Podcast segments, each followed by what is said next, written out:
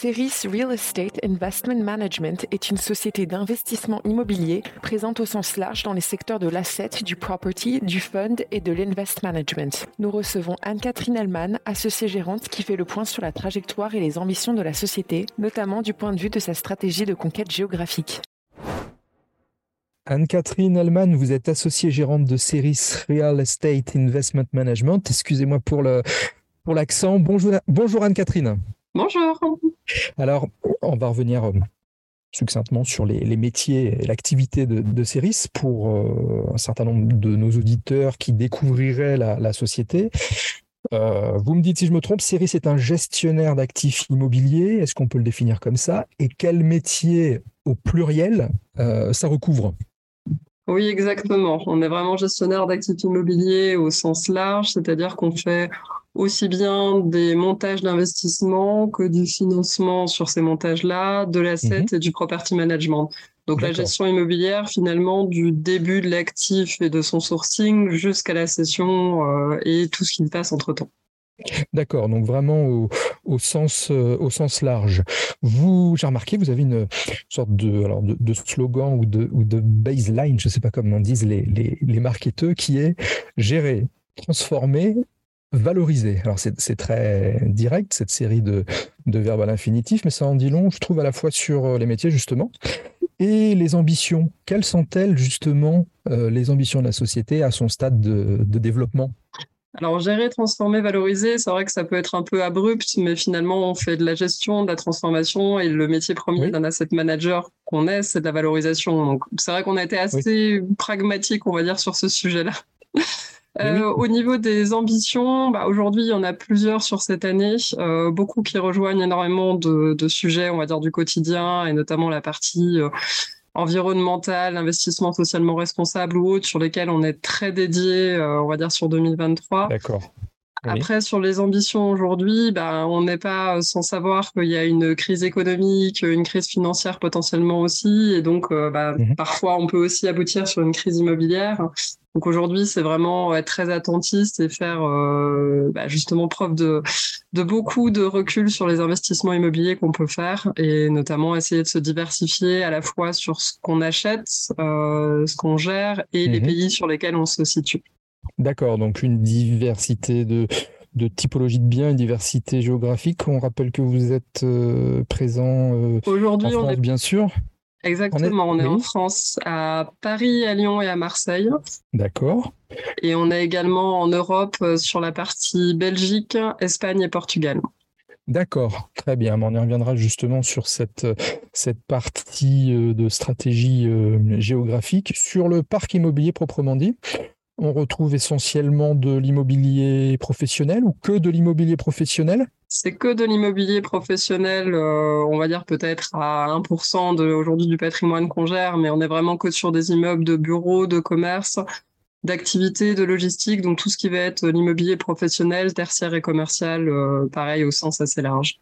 D'accord, donc quand on parle, on parle bureau, on parle commerce, on parle entrepôt, alors au sens, euh, au sens logistique industriel, ou ça peut être aussi au sens euh, recherche et développement. Comment vous l'envisagez ce, cette dernière typologie de bien entrepôt Aujourd'hui, sur les entrepôts, on va dire la logistique sur laquelle on est positionné, c'est plus ce qu'on va qualifier aussi de messagerie euh, qu'on peut avoir parfois, qui est aussi des entrepôts.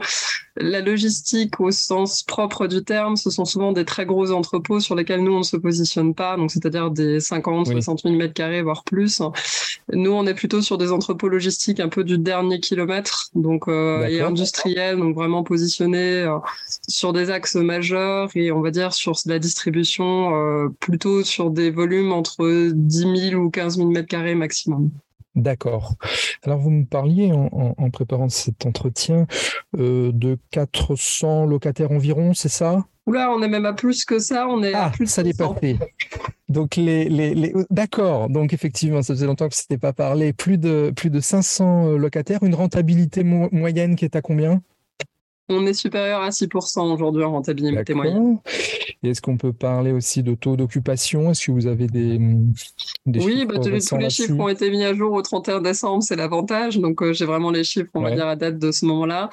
Euh, on est aujourd'hui sur un taux de vacances euh, au niveau du patrimoine qui est inférieur à 10%. Donc sachant que la mhm. moyenne, on va dire, au niveau SCPI et autres véhicules d'investissement est plutôt à 87-88% de taux d'occupation. Nous, on est supérieur à 90 sur le patrimoine. Donc, on est plutôt assez satisfait. On n'a pas forcément eu beaucoup de problématiques comme certains de nos confrères sur la place avec des locataires qui auraient malheureusement fait défaillance sur l'année 2021 ou 2022. Défaut. Ok. Exactement. Très bien. Alors, euh, donc on va parler de, de 2022. Si, si, si, on peut en tirer un, un, petit bilan, quel serait-il? Et puis surtout un, un enseignement, euh, un, enseignement pour la suite sur les différents marchés euh, que vous travaillez, parce que j'imagine qu'ils ne sont pas tous au, au, même stade. On parlait de la Belgique, on parlait de l'Espagne, du Portugal, de la France. Ce sont des, des marchés immobiliers, j'imagine, qui n'avancent pas au même rythme ou qui ne sont pas au même stade. Ah non, exactement. Alors sur l'année 2022, on va dire que pour nous, ça a été une année un peu euh, exceptionnelle puisqu'on a fait une très grosse session de patrimoine. On a vendu un peu plus d'une vingtaine d'actifs en début d'année. Finalement, juste avant que l'immobilier ne décroche euh, et que la crise commence à s'installer, donc on a vraiment vendu, euh, comme disent la plupart des gens sur la place, au bon moment. Et aujourd'hui, on a réinvesti la quasi-totalité de l'equity qui avait été cédé. Donc euh, pour nous, c'est plutôt euh, une année qui a été, comme je dis, assez exceptionnelle. L'enseignement, c'est euh, aujourd'hui d'arriver à se diversifier, comme je disais, sur les différents pays, puisque la France était notre pays évidemment d'origine, mais l'idée était d'aller aussi sur la partie européenne, donc la Belgique, le Portugal et l'Espagne, chaque mhm. pays est très différent, que ce soit dans sa manière euh, de gérer l'immobilier, dans sa réglementation. Enfin, on pourra en débattre pendant des heures, mais on va dire aucun pays n'est identique à l'autre. Des marchés sont plus actifs que d'autres, donc la France reste évidemment très active. La Belgique euh, l'était peu et l'est devenue véritablement depuis 6-8 mois au niveau des actifs qu'on arrive à acheter. Le Portugal reste un marché plus restreint par rapport au reste des pays qu'on a pu développer, mais on arrive quand même à mhm. faire des choses. Et l'Espagne, euh, bah, c'est vrai que c'est un marché sur lequel on s'est lancé il y a à peu près un an et demi maintenant. On ne pensait pas véritablement arriver à acheter beaucoup et on se rend compte qu'il y a énormément d'opportunités euh, d'investissement qui sont sur le marché espagnol. D'accord, vous avez quelques, quelques exemples concrets sur, sur des, des dossiers qui ont abouti récemment en Espagne?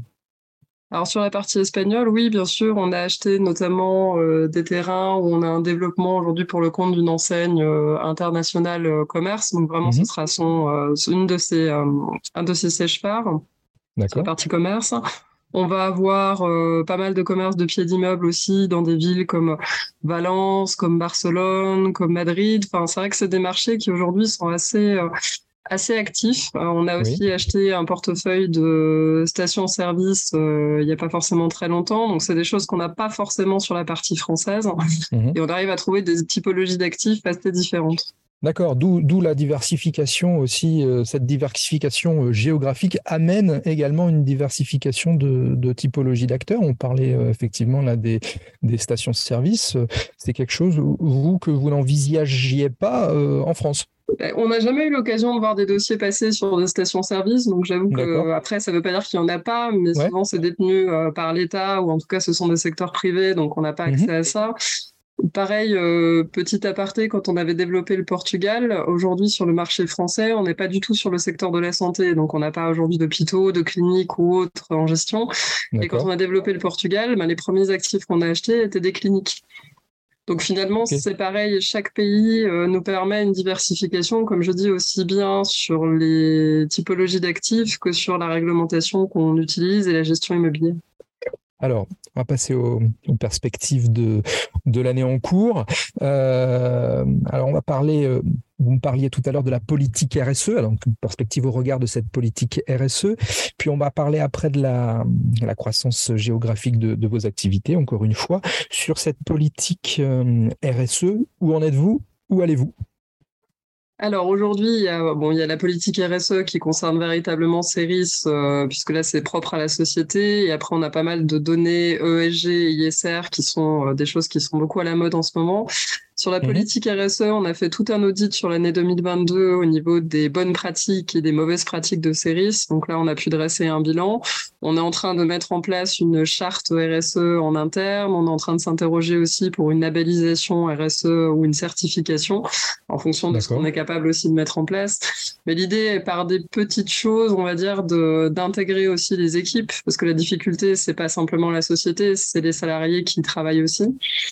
On a mis comme exemple euh, ce qu'on peut qualifier des éco-défis, c'est-à-dire qu'on a commencé à appliquer le fait que chaque pôle en interne défie un autre pôle sur des bonnes pratiques. Donc ça va être par exemple bah, le fait de bien vider ses boîtes mail euh, quand il y a des mails qui éventuellement sont dans les éléments supprimés. Ça peut être mhm. euh, de dire que euh, bah, ne pas se faire livrer de nourriture au bureau, mais se déplacer à pied pour aller chercher sa nourriture dans un magasin à côté. Enfin, plein de petites choses qui soient de la limitation de l'empreinte carbone ou, ou d'autres bonnes pratiques que les salariés pourraient éventuellement avoir comme idée.